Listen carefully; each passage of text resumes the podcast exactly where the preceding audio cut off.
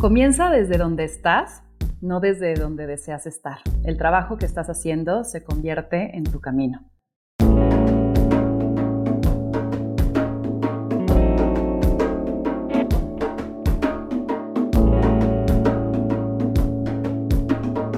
Esto es Más cabrona que bonita. De palabras bien elegidas, voz que tranquiliza y ojos profundos, hoy tengo aquí a María. He tenido la oportunidad de cruzarme en su camino y he sido testigo de su generoso corazón, linda vibra y mágico talento. María solía tener una vida pasada, una vida de despacho y oficina. Abogada de profesión, decidió darle un giro a lo que eran sus días y con ello eligió escuchar a sus intereses, su propósito y su misión. Hoy es, y con su mágica sabiduría hace ceremonias, rituales, acompaña círculos de mujeres y se comparte en la meditación. María, bienvenida. ¡Ay, qué linda presentación! Qué, qué bonito como darnos el chance de, de escuchar ese reflejo, ¿no? De lo que otros espejos nos, nos reflejan. Y, y gracias, gracias Ana Vic, porque para mí literalmente este es como un sueño manifestado hecho realidad. O sea, te admiro tanto y estar aquí contigo es, pues eso, una manifestación, un regalote. Eres una linda, muchas gracias. Yo la verdad es que te elegí hoy porque quiero aprenderte y porque creo que vamos a resonar lindo en esta plática. Y como siempre empiezo con unas preguntas rápidas, así que si, sin mucha meditación sobre ellas, eh, de una manera ágil y breve, lo primero que se te venga a la mente, me lo, lo breve va a estar interesante, pero ok. Tú tranqui, siéntete libre. Súper. María, en una palabra, Em, presencia. ¿Qué es la libertad? El resultado de la responsabilidad. ¿Cómo se percibe la magia? Todos los días. ¿A qué actividad le das más espacio en tus días? Hoy por hoy a mi maternidad. ¿A qué suena el silencio?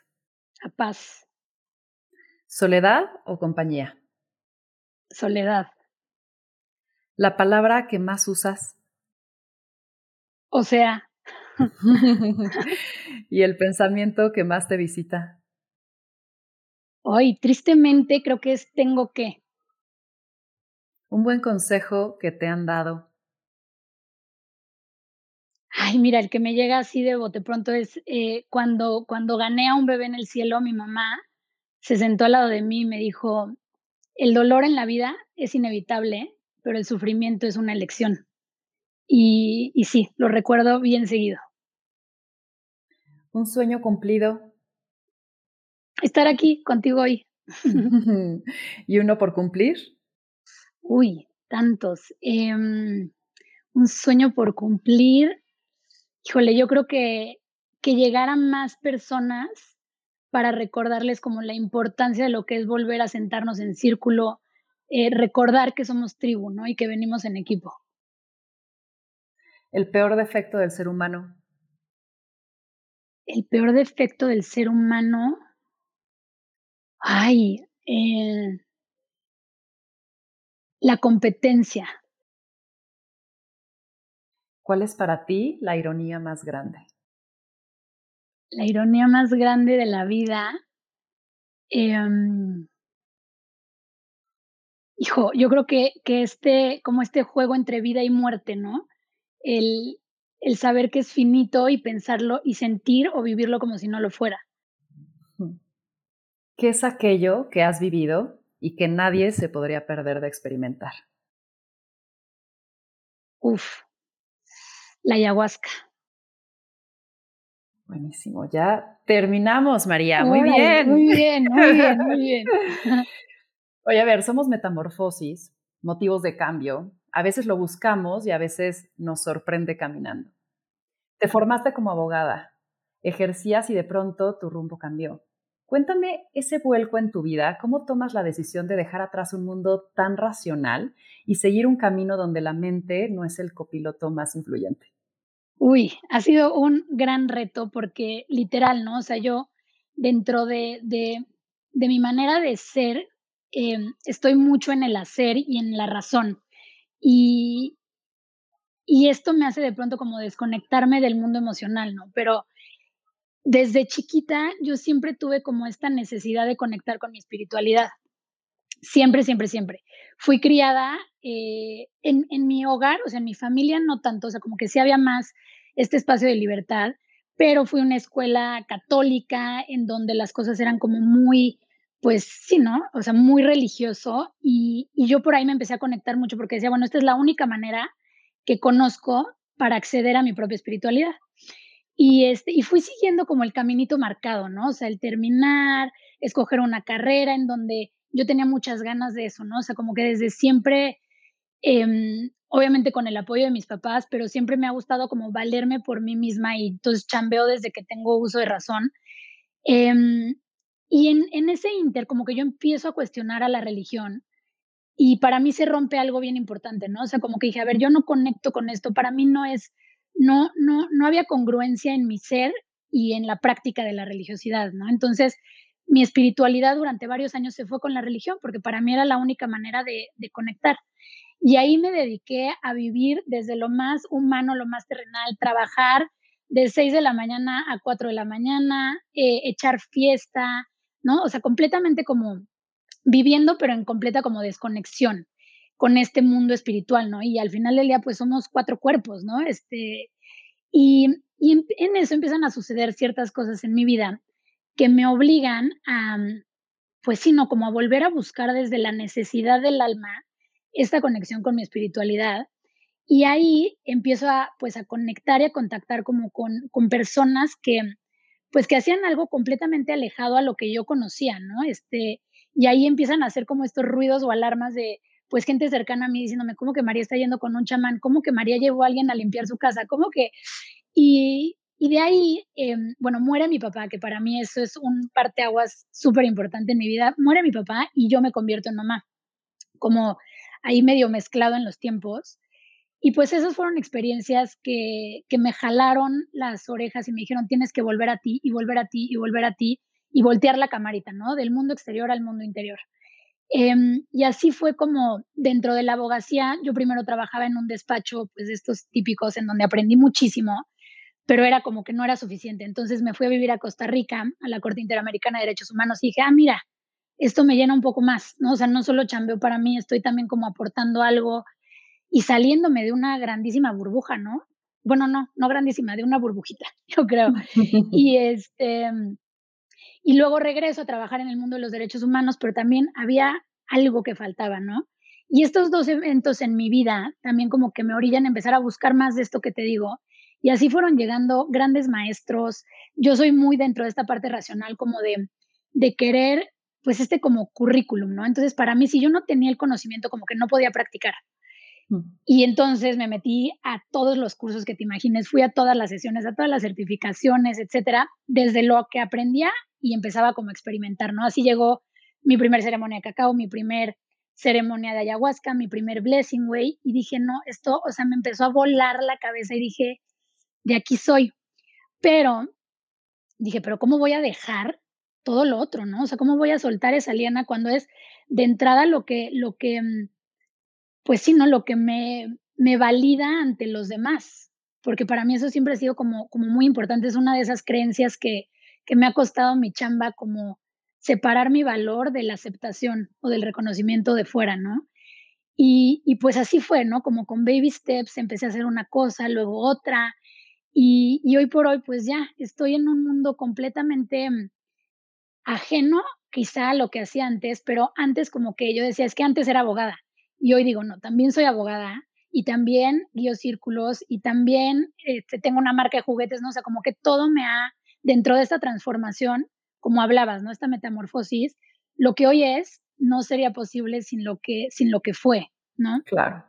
Y mencionaste muchos cambios, ¿no? El, el, eh, muertes, nacimientos, cambios de chamba. Cuando llegas a estas encrucijadas y te encuentras frente a un evidente cambio, ¿con qué ojos decides ver el cambio? ¿Y qué te ha servido para no dudar o para encontrar certeza, para no sentirte perdida? O sea, es, me cuesta muchísimo. Soy capricorniana de ascendente, entonces para mí el cambio es bien cañón, la verdad. O sea, es, es algo que, que, que me cuesta, que me da miedo, que me confronta, que, ¿no? Em, y, y pues así lo vivo, ¿no? O sea, cuando llega y cada vez más creo que este trabajo, ¿no? Me ha ayudado como, como a vivir todo desde la conciencia, ¿no? Y empezando a aprender a ser testigo de lo que está ocurriendo, ¿no? Entonces, a lo mejor y llega el cambio y digo, ok, esto me está provocando a lo mejor y miedo, o sea, pero ya puedo como, como observarlo sin mm. permitir que me tome. Eh, en esos momentos, o sea, cuando fue, cuando me convertí en mamá, pues literal el cambio me llevó a vivir el primer panic attack de mi vida, ¿no? O sea, como desde esta, así fue, o sea, nunca había sentido, sí, a lo mejor y sabía lo que era la ansiedad, pero no un panic attack, de decir, órale, esta nueva eh, responsabilidad en mi vida, ¿no? En la muerte de mi papá supe lo que es que se rompa el corazón por, o sea, en pedacitos y decir, lo único que lo va a curar ahorita es pues respirarlo, ¿no? Y, y vivirlo.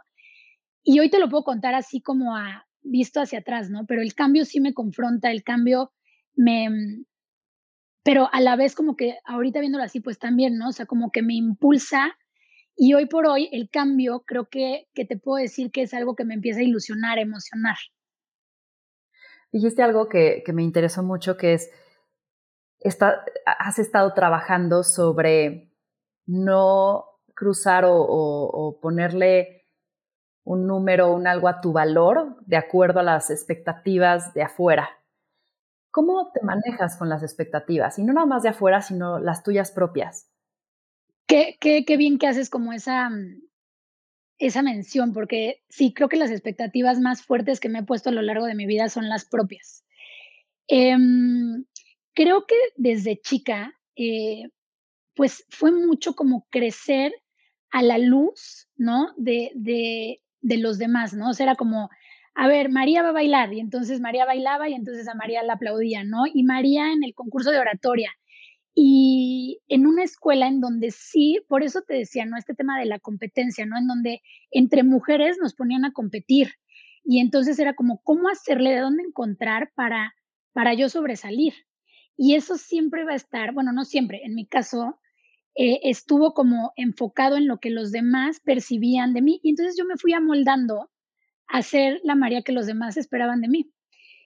Eh, ya, y he pagado, la verdad, un alto precio porque es algo que sigo trabajando en terapia y es algo que me sigo, ¿sabes? O sea, como que recordando que, que soy suficiente, ¿no? O sea, que, que mi suficiencia no está en, en, lo que los demás vean o reconozcan de mí. Entonces, eh, pues a tu pregunta, mi respuesta es como que es algo que creo que sigo trabajando y, y, está bien, ¿no? Porque de pronto yo solita también me castigo y me regaño y digo, pero ¿cómo sigues en esto? ¿Pero por qué esto te sigue calando? Pero, y es como porque lo sigo trabajando, nada más que hoy ya no estoy en el inicio, ¿no? De esa espiral, a lo mejor ya voy a la mitad.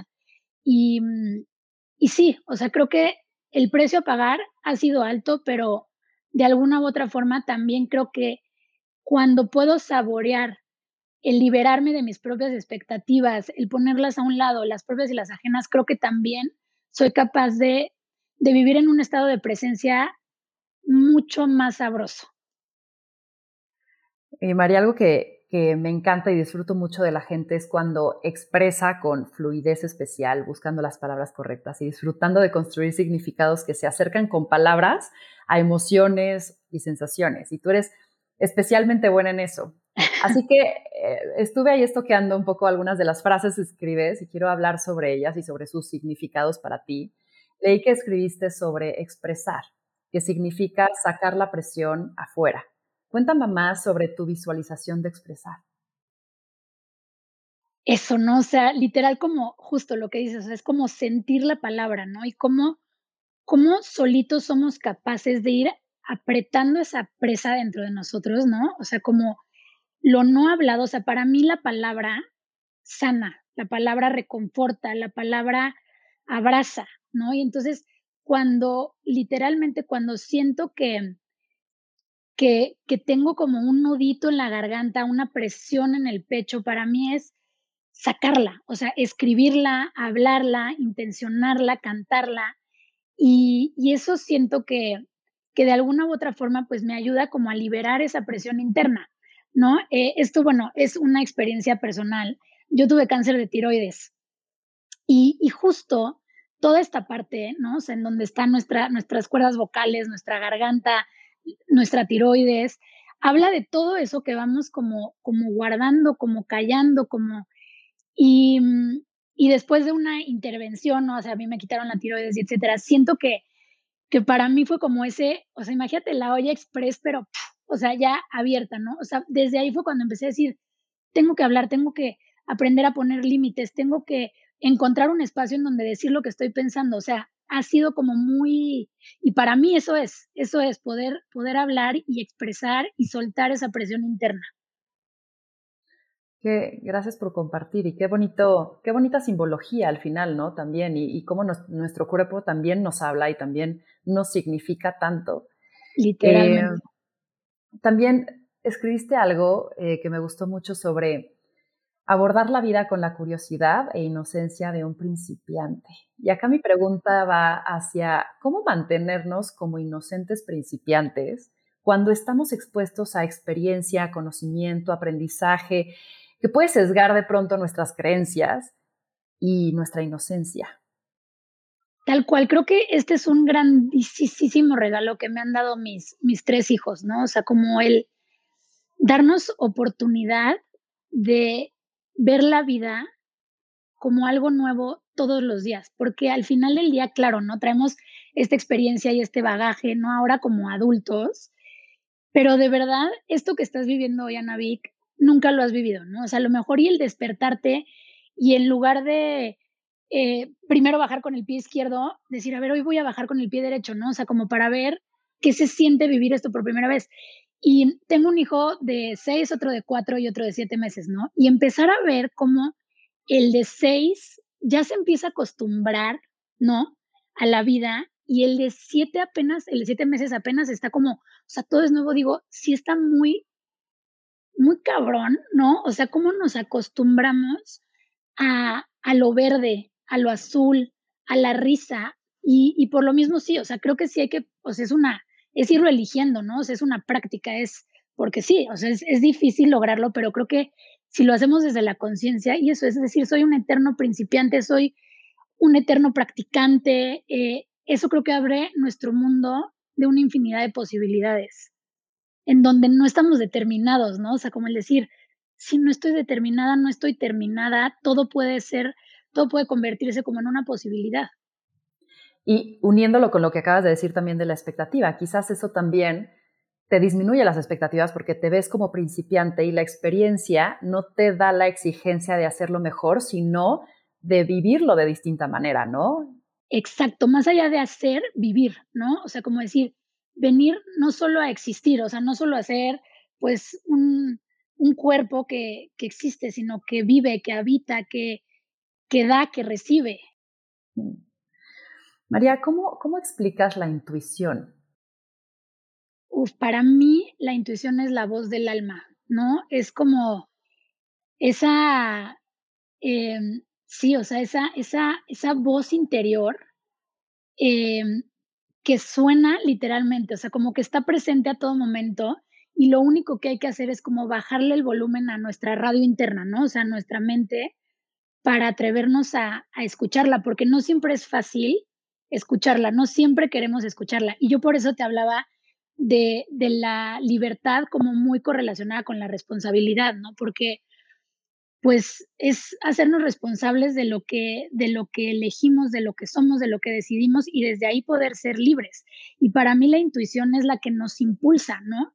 A, a conectar con nuestra voz, con, con la misión del alma, con, con aquello que va a ayudar a, pues sí, a engrandecer el camino aquí. Y mencionabas bajarle el, ruido a la radio, el volumen a la radio. Eh, ¿Cómo juega ahí la mente? Porque de pronto también la penalizamos demasiado, ¿no? Y, es un instrumento a nuestro favor, solo que si de pronto toma el volante, sí puede quizás como confundir esta voz de la intuición. ¿Cómo tú vas como regulando o modulando la voz de la intuición, la voz de la mente y cómo utilizas las dos como hacia algo positivo, hacia algo que, que te construya a ti? justo, ¿no? O sea, como, como platicábamos hace ratito, para mí somos un, todo, ¿no? O sea, no solo somos mente, no solo somos eh, emoción, no solo somos cuerpo, no solo somos espíritu. Entonces, creo que la chamba está en, en lograr como ir conociendo cada uno de, de estos, bueno, de estos cuerpos que nos componen Y, y de ahí como ir justo, ¿no? Ir conociéndolos, ir cachando cuando entra más la mente, ir cachando cuando te dejas, ¿no? O sea, como, como hacerle más caso al corazón, que para mí generalmente es cuando estoy como en el goce, en el disfrute, en la, en la tristeza, en el dolor, ¿sabes? O sea, como eh, cuando estoy más en el piloto automático, sé que la mente está, está manejando. Y, y, para mí no es que uno u otro sea el que tenga que ser el piloto, el copiloto y quienes van atrás, ¿no? Sino que a lo largo de la vida vamos dando chance de a lo mejor y ahorita, pues la emoción pide un break y entonces va a pasar la, la mente a manejar solamente desde la conciencia y, desde la responsabilidad, ¿no? Como decir, porque eso nos aleja del victimismo, Anavi, o sea, como decir, es que soy presa de mis pensamientos o soy presa de mis emociones y entonces las emociones regulan mi mundo. Pues no, porque de alguna manera tú lo estás eligiendo. Claro, claro. Y, a ver, eligiendo, acabaste con la palabra eligiendo y mi siguiente pregunta va sobre elijo creer. ¿En qué crees y cómo sería elegir no creer? Mira, Hugo, esa, esa frase eh, la usé en un, justo estaba acompañando a una pareja en ritual que acababa de perder un bebé.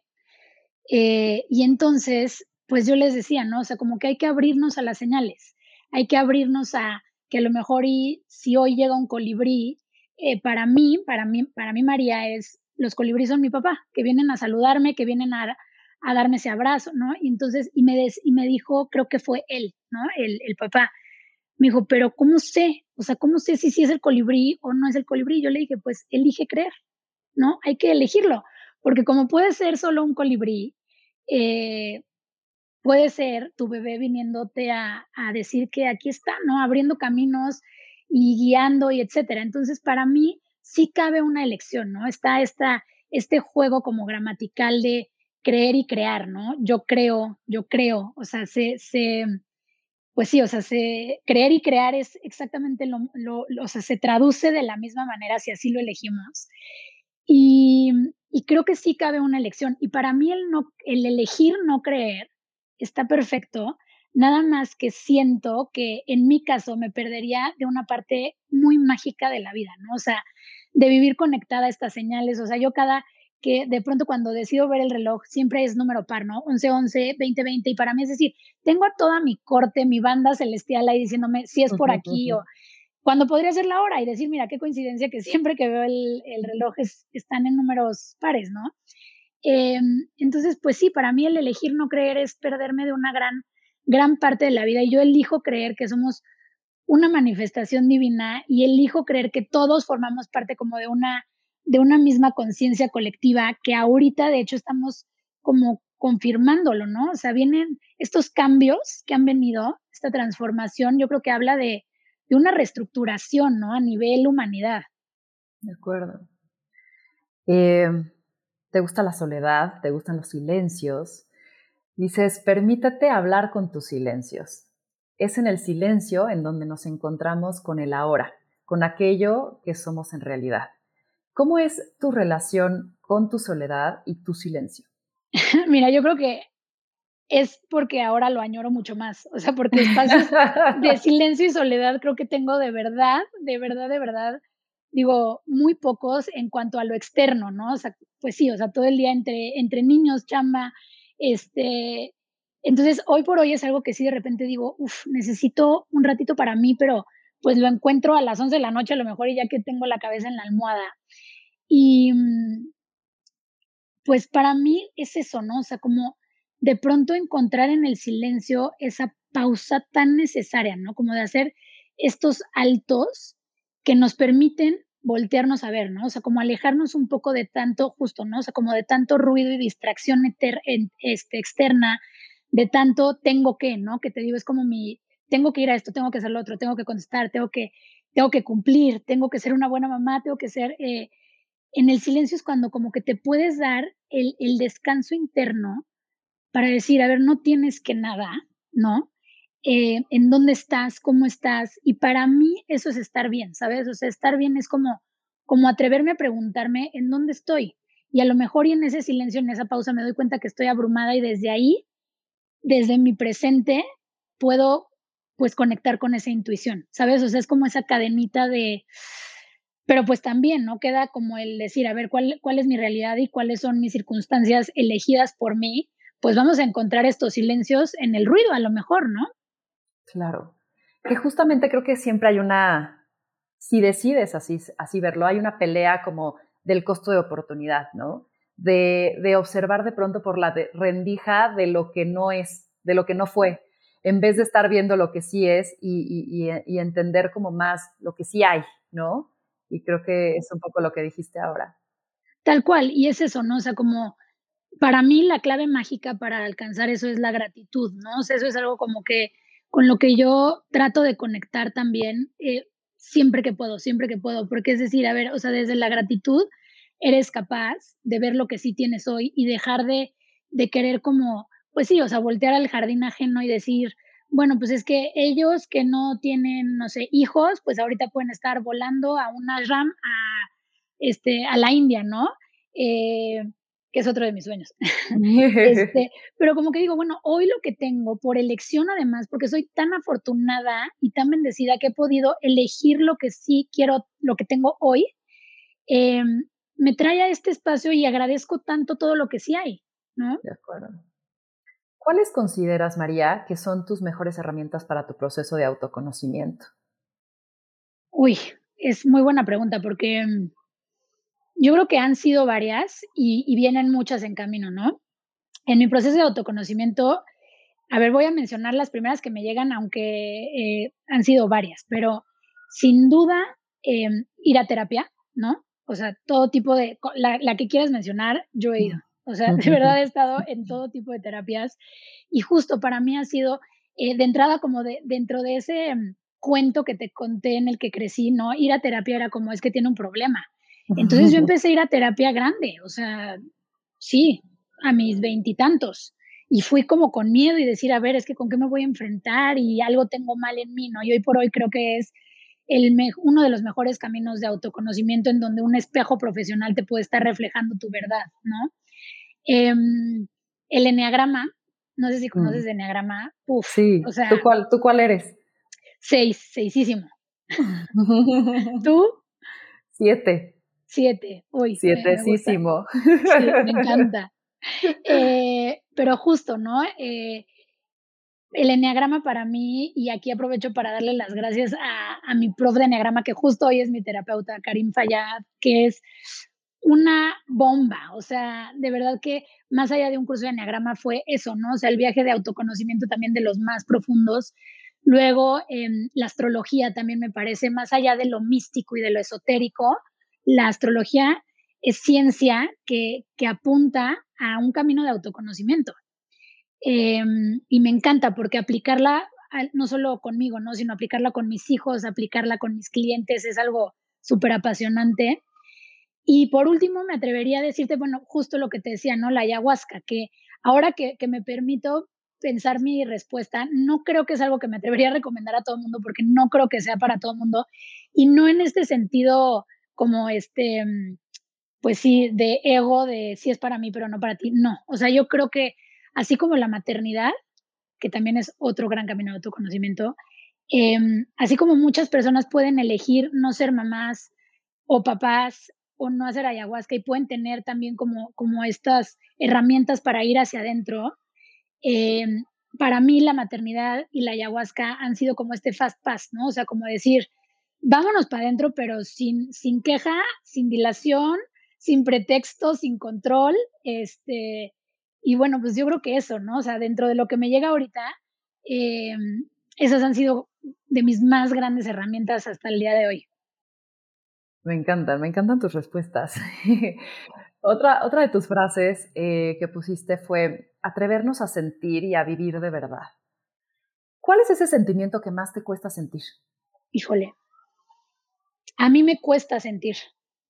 A en mí general. me cuesta sentir, en general. O sea, yo soy mucho como, y aparte a mucha gente como que le saca de onda esto por lo que me dedico y a lo que hago, ¿no? O sea, soy muy buena para poner los espacios y abrirle la llave a la banda para que se vulnere. Pero cuando me toca a mí, ¿no? O sea, justo es como, como me decía mi terapeuta, o sea, tú practicas, ahí vas practicando y, sale chido, ¿no? Pero cuando me toca a mí, me distraigo, me distraigo de manera eh, porque quiero distraerme, ¿no? O sea, porque me cuesta conectar con la emoción. Entonces, yo me lleno de hacer, que es en lo que, o sea, pues a lo que estoy acostumbrada, que soy muy buena como para, para estar haciendo, para estar resolviendo, busco resolver, resolver, resolver, busco como, me, de pronto me alcanza la prisa en decir, pero a ver, si ya estoy haciendo esto a mis 36 años, entonces quiero, o por qué no he hecho esto a mis 36 años. Y entonces, digamos que todo esto hace que mi mundo emocional se desconecte. Y ahí voy, ¿no? Como con el enchufe aquí, o sea, sé que lo traigo aquí, pero, pero no está conectado. Y es en los momentos como de burnout o de que ya me saturé, en donde digo, uy, toca conectar la emoción y entrarle, ¿no? Y, y justo para mí, o sea, como algo que he ido trabajando es que para mí dejarme sentir o dejarme llevar por la emoción representaba como a lo mejor y me iba a lo que sentí, ¿no? Porque no me quedó de otra cuando se murió mi papá, a lo que, que para mí eran como emociones desbordadas, como emociones, este, pues sí, o sea, decir, es que no me puedo quedar tirada en la cama tres días porque tengo un hijo y entonces tengo que hacer y hacer y hacer, ¿no? Y poco a poco, te digo, ahora ya lo veo, ahora ya soy como más capaz de poder decir, aquí hay una emoción que te está tocando a la puerta y a la que no has querido atender y digo, ok, ¿no? O sea, cada vez menos sin, juzgarme, ni criticarme, ni, ni qué sacona, ni qué coyona, no, o sea, es como, ok, estoy habituada a operar de esta forma, pero vamos a entrarle. Y mm, así sea como emociones padres, Anavijo, o emociones eh, incómodas, con las dos me cuesta trabajo conectar, ¿eh? o sea, a lo mejor yo estoy en un momento de gozo, de gloria, de disfrute, y es como, no, no, no, a eres adulto, ¿cómo vas a estar este, aventándote por la resbaladilla en el parque? Entonces vuelvo como a mí, ¿ya sabes?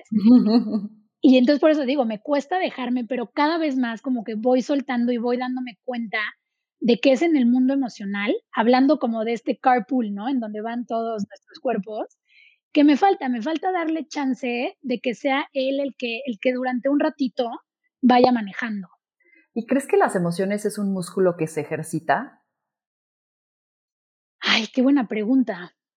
Mm, no, yo creo que el mundo emocional es, ¿no? Lo que podemos ejercitar es cómo abordamos, cómo abrazamos, cómo aceptamos, cómo, cómo vivimos, ¿no? A través de, de esas emociones.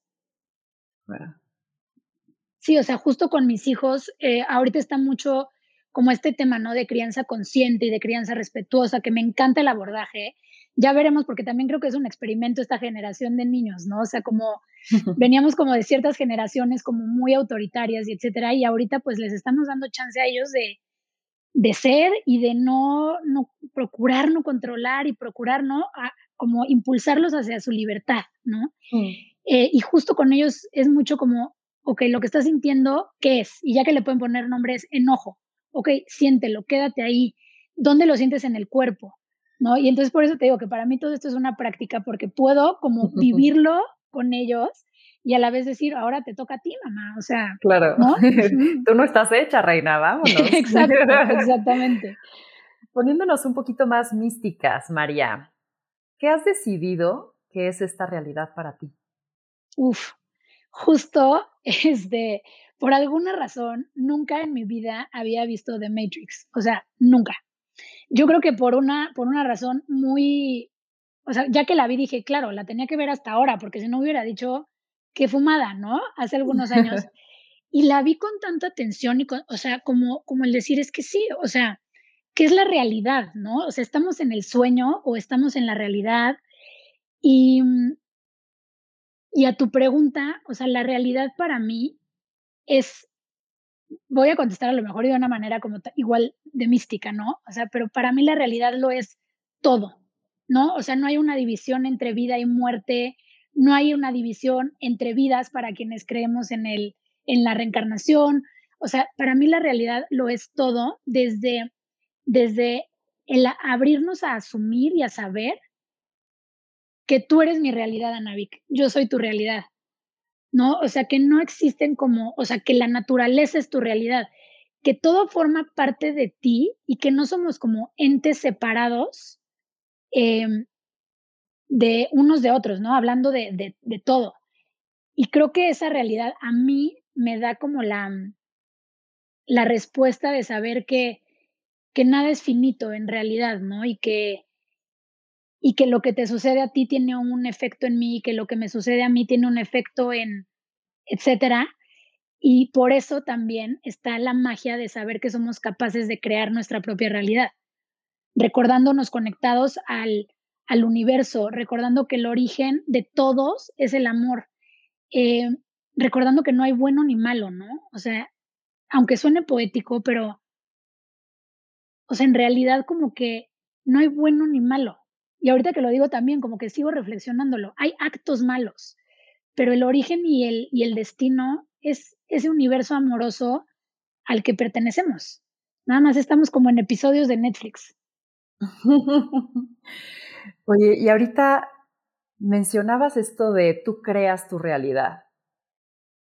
Y quiero saber tu postura ante, ¿tú crees que creas tu realidad porque somos capaces de materializar lo que de pronto visualizamos? ¿O eh, puede ser que crees tu realidad a través de que tú seas un filtro o decidas el filtro con el que ves las cosas y a partir de ahí entonces tú tienes esta magia de ver qué buena onda, el vaso está medio lleno, ¿no? Porque decides esa percepción. ¿Cuál para ti es eh, la creación de tu realidad? Yo creo que es una mezcla de las dos cosas, ¿no? Ahorita que, lo dices, eh, pienso mucho en, mi pareja, Agustín, es, eh, bueno, además de que es lo máximo, este, justo, ¿no? Él es, bueno, el más escéptico, o sea, cero como en esta parte como esotérica y ritualesca, él es práctico, él es, él es eh, conciso, él dice, a ver, si el vaso está a la mitad es porque está a la mitad, pero no, o sea, si vivimos, venimos a vivir y morir y qué hay después, pues ni me lo cuestiono, ¿no? Y yo al revés, todo el día estoy cuestionándome, cuestionándome. Entonces creo que, que el compartir vida con, con alguien así también como que me da un, em, un, un, regalo que es también, o sea, el no vivir tan en el aire, tan volada, sino también decir, oye, a ver, aquí estamos y también tienes que venir a enraizarte y a, y a saber que no solo con manifestar o hacer un vision board, mañana vas a manifestar eh, esa realidad o ese sueño, ¿no? Entonces, por eso te digo, yo creo que es, yo creo que es una mezcla de las dos. Yo creo por completo en nuestra conexión con el universo y que tenemos lo que te digo, ¿no? Ahí nuestro, a nuestro equipo de, no solo de, estrellas y de planetas, sino a nuestros seres, a nuestro ser superior, a, nuestro, a nuestros seres queridos, como eh, impulsándonos y que nosotros sí somos ese canal entre cielo y tierra.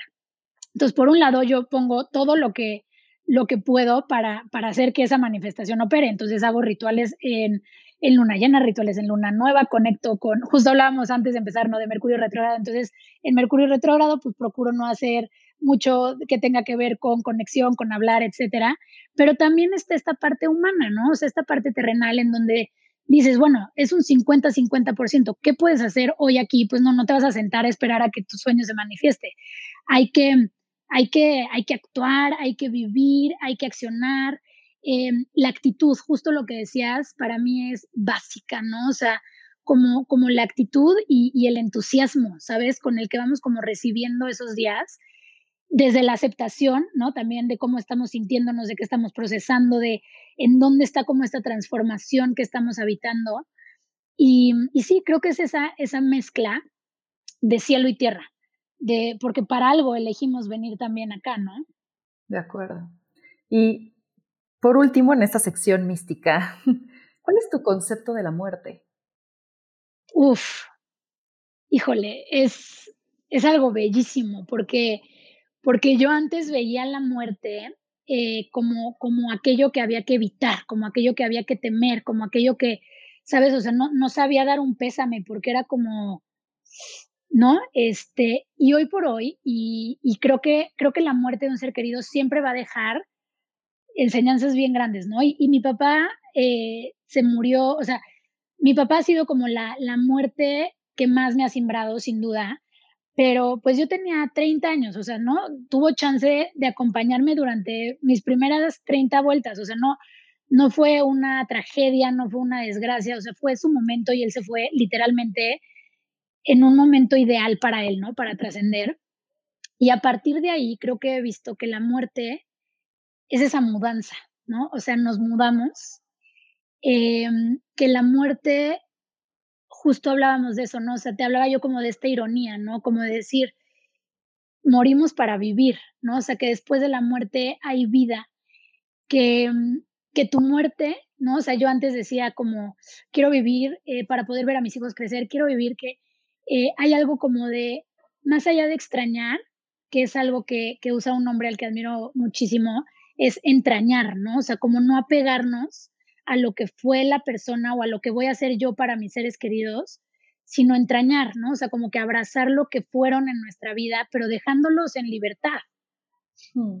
La muerte es mucho, la muerte es muchísimo y la muerte es lo único seguro que tenemos todos, así es que mejor aproximarnos a ella desde, pues desde la certeza de que es la continuación de algo, de todo lo que sembraste, ¿no? Como en este camino. Mencionas que uno de tus mayores procesos de autoconocimiento es haber sido mamá. ¿Cómo, cómo ha sido este viaje de mamá? Uf, o sea, es así como, yo siempre le digo a mi mamá, ¿por qué nunca, o sea, mentirosa, ¿no? O sea, ¿por qué nunca? O sea, yo tenía un, digo, tengo, ¿no? O sea, como un ejemplo de mamá que, que fue la, o sea, la, la, el perfecto ejemplo de la mamá gallina que literalmente lo dio todo por nosotros.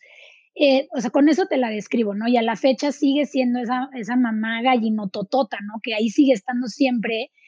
Y, mm, y, bueno, como yo decidí eh, ver su historia fue que era como un paseo en el parque, ¿no? O sea, que la maternidad era algo fácil, que el parto era algo que sucedía de manera muy fácil y que criar hijos era algo, pues, que se daba, ¿no? Y cuando nace mi primer hijo, yo tengo tres varones, este, cuando nace mi primer niño, como que yo empecé con esta expectativa mía, ¿no? Yo dije, se me tiene que dar fácil y tengo que sentir como esta felicidad absoluta y me va a valer madres todo lo demás que no sea mi hijo. Y de repente empezaron a pasar los meses y yo decía, a ver, el parto es es un morir y un volver a nacer, o sea, te rompes, te rompes por dentro y por fuera. Y entonces de repente pasó la cuarentena y yo decía, pues que ya me tengo que sentir bien. no, o sea, sigo en este como no sé dónde estoy, o sea, que alguien me regrese, ¿no? Eh, sí hay mucho de conectar con tu intuición, mucho, mucho, mucho, mucho, eh, pero también hay muchos miedos, pero también hay mucho, o sea, yo lo que digo es, tienes en tus manos la vida, o sea, la vida literal, o sea, porque si no lo alimentas, pues no, la vida de un ser humano.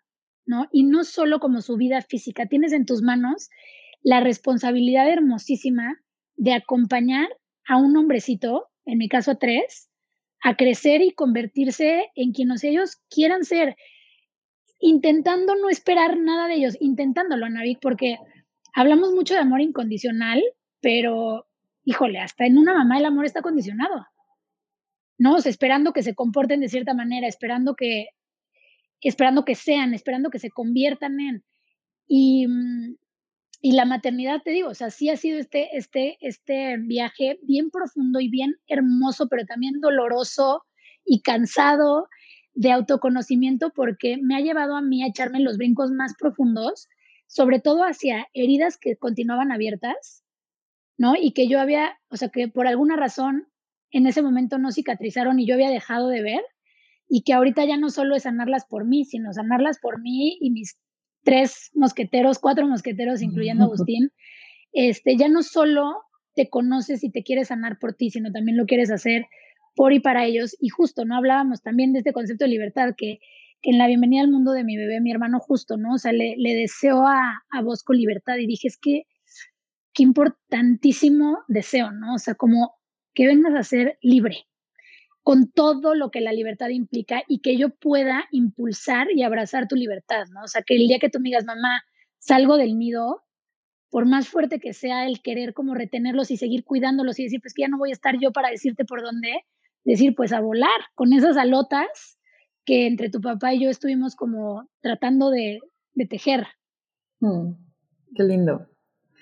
Y también algo muy profundo que haces es estar presente eh, en círculos de mujeres. ¿Qué es lo que detectas? ¿Qué, valor tan grande, qué, enseñanzas o, qué cosas te han llamado la atención en estos círculos de mujeres? Está muy, muy, muy cañón, porque creo que, bueno, tú eres pionera, ¿no? En, en, en devolver, ¿no? O, o, ayudarnos a recordar a las mujeres que unidas somos más y mejor, y que somos aliadas, y que somos aquelarre, y que, y que somos creadoras, ¿no? Porque creo que durante mucho tiempo cedimos, cedimos ese poder, ¿no? O sea, más allá como de buscar culpables y quién nos lo arrancó, y no, o sea, cedimos nuestro poder y justo lo que te contaba, ¿no? O sea, yo, yo fui criada o crecí con esta idea de que hay que meter el pie para, para ser tú quien avances, ¿no? Y a lo mejor en todo mi, mi, mi etapa en el que ejercí la abogacía de manera más activa, era como, pues es que para mí está cañón llegar a un puesto de socia. Eh, entonces, ¿qué hago con la abogada junior que está al lado de mí, que las dos estamos como compitiendo por el mismo puesto? Y pues ahí para los hombres era como pues, obvio, o sea, eran cinco puestos o seis por dos, ¿no? Y de pronto cuando entro como a todo este universo, este, conozco, no sé si conozcas las carpas rojas. Sí. Ah, bueno, las carpas rojas, me empiezo a meter mucho a estudiar sobre carpas rojas y la chamba de Diana Lam, y entonces digo, wow, o sea, desde épocas bíblicas las mujeres reconocían lo poderoso que era entrar a un espacio contenido, ¿no? Que representaba el útero y volver ese espacio a hablar de lo que es ser mujer, a compartir, ¿no? A dar y recibir y a recordar que todas nuestras historias forman parte de un tejido, ¿no? De un tejido colectivo femenino y que digo, ya después podremos expandirlo, ¿no? También a, hombres, porque tampoco es algo que, que solo podamos hacer nosotras, ¿no? Pero, pero sí como que volver a esos espacios. Entonces me, me clavé mucho en este tema de carpas rojas y, luego empecé a estudiar como todo el tema de los arquetipos femeninos, o sea, me empecé a clavar mucho en temas de ciclos y luna y todo lo femenino, y otra llamita se encendió en mí. Y así empecé a hacer como un círculo chiquito con mi hermana y sus amigas, ¿no? Eh, de vamos a conectar con este, la diosa de, no sé, de, de, la doncella, ¿no? Con el arquetipo de la doncella y todas las diosas que nos conectan. Y así. Y en esos círculos empecé a notar como, pues, esta necesidad de cómo a lo mejor y las mujeres empezábamos a hablar como, como desde la vergüenza, desde la culpa, desde la hay algo mal, y cómo a lo mejor y alguna se vulneraba y empezaba a llorar y las demás no sabían cómo aproximarse, ¿no? O sea, era como, la toco o no la toco, y dije, wow, lo necesarios que son estos espacios, ¿no? Y así, pues se empezaron a dar más y más y más. O sea, de hecho es, es curioso, pero la, el 99% de las ceremonias que hago de celebración ¿no? O sea, como de celebrar estos ritos de paso, al 99% solo van mujeres, ¿no? Porque creo que ahorita nos está tocando a nosotros como reconectar con esto. Y, mm, y es eso, ¿no? O sea, como que te vas dando cuenta de cómo nos estamos dando el permiso de recordar lo que alguna vez habitamos en esas carpas rojas y, y nos estamos abriendo a saber que es algo necesario y que hoy por hoy eh, pues sí, ¿no? O sea, podremos decir que a lo mejor y estas ceremonias, estos encuentros cada vez más suenan más, se conocen más, eh, se piden más, pero yo creo que es por eso, ¿no? O sea, por, por conectar con esta necesidad. Y, mm, y justo hubo un, un evento que, que, convocamos el 8 de marzo, ¿te acuerdas el de la marcha antes de la pandemia? Sí, o sea, que fue como el, o sea, cuando, cuando todo empezó como a, a, a caer para renacer justo después de la marcha convocamos a todas las mujeres que de alguna manera por Instagram o por o por conocernos, sabíamos que nos dedicamos a este tipo de chamba y nos habremos juntado, yo creo que éramos como 20, 30 mujeres en la noche, o sea, todas como elevando un rezo, tomando cacao, cantando, bailando, tocando tambores, la luna a su tope, o sea, lo que se sintió esa noche, Navik, o sea, las que estén ahí y si escuchan esto, se acordarán y les, se les volverá a poner la piel de gallina, pero la importancia de volver a esos espacios y de saber que somos hermanas de camino y de saber que de nada nos sirve eso, ¿no? O sea, como vernos como competencia, nada más es como ir derribando esas creencias porque, porque nos necesitamos, porque nos necesitamos. Háblame de la luna y cómo es tu relación con ella. Uf, somos literal amantes, o sea, la amo, la adoro, me voy como, como conectando con cada una de sus fases en distintos momentos, ¿no? O sea, es como esta parte de, de saber que la, los ciclos de la luna pues es que conectan tanto con el mundo femenino, ¿no? O sea, cómo cada fase nos recuerda a nuestras propias fases, a nuestro propio ciclo, cómo se vale, o sea, el que de pronto estemos en una luna nueva nosotros, o sea, el que estemos como en nuestra parte oscura, no quiere decir que el otro no esté brillando, ¿no?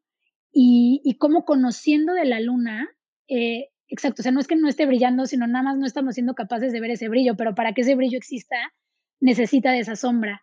Y cómo la luna se conecta con las estaciones y cómo la luna se conecta con los elementos y cómo eh, la luna se conecta con la mitología. O sea, para mí es una relación de verdad de, pues sí, de mucha conexión en la que de pronto sí, no sé, si algún día me estoy sintiendo como más irascible o etcétera, es como, ok, vámonos a ver qué luna es y en qué signo está, ¿no? O sea, porque todo eso también como que está, está relacionado. Y para mí la luna es eso, es una, es una abuela, es una guía. Hmm.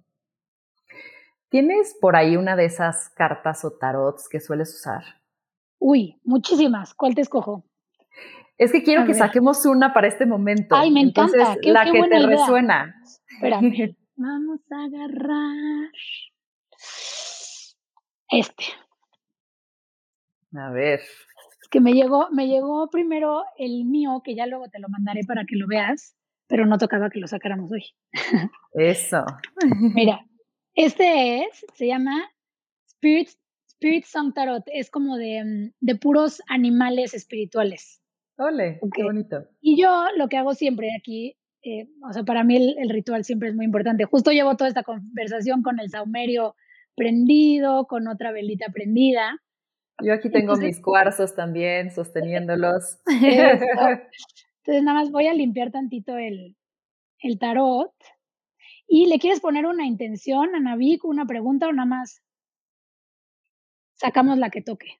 Me gustaría, sí, un, mensaje que como que resuene con nuestra plática para ti y para mí y que seguramente quien nos escuche también resonará. Algo resonará.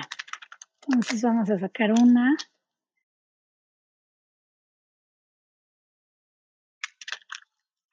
¿Lista? Lista.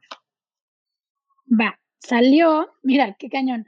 Es, el animal es el pingüino y el mensaje es la gratitud y fulfillment, que es como, como plenitud, ¿no? Como, sí, o sea, como fulfillment, ¿cómo lo traducirías? ¿Qué podría ser? Como, es que me, me viene el como autollenado, ¿no? Como el completo, sentirte Exacto, la completud, la plenitud, sentirte completo. Pues ese es, ese es nuestro mensajito para hoy, gratitud y el sentirnos, irnos completas y sabernos Llenos recordarnos suficientes. Sí. Eso, mira, qué bonito, qué bonito cierre. También pasó eso de la suficiencia al inicio. Ah, exactamente, qué lindo. Gracias, María. Ahora, voy a terminar con una frase de tu hijo, que, que me enterneció por completo y que dice así, Mamá, ¿sabías que la muerte no es como una persona? y me la imagino como si fuera una energía, como luz que llega en su carruaje y cuando llega sientes paz, porque la vida fue feliz. Y entonces tu alma danza. Tu alma danza. Uy, me como chinita. Literal, yo en el coche y yo así, ¿no? Yo dije, a ver, espérate, ¿cómo? O sea, necesito que la repitas, ya sabes. sí, es eso, nuestra alma danza, literal. Qué lindo, qué lindo, qué lindo, qué, qué sabio tu hijo. Sí, está bien conectadote. De repente también a él tenemos que, que jalarle las... Porque tengo a los tres elementos ahí representados. O sea, Pedro el Grande es él, ¿no? O sea, que vive ahí, o sea, conectado, conectado. Él me canaliza a mi papá. O sea, es algo muy cañón. Luego, Lorenzo es tierra. O sea, él viene a vivir, a disfrutar, a gozar, este, aquí en este plano. Y Bosco, pues ya veremos, pero, pero también lo siento como, como más como en el mundo emocional, mucho más agua. Mm, qué lindo. Sí. Ay, María, fue, fue una hermosa plática, me dejas muchísimo. Muchas gracias por estar aquí. Y pues bueno, esto fue más cabrona que bonita. Gracias, Anavik.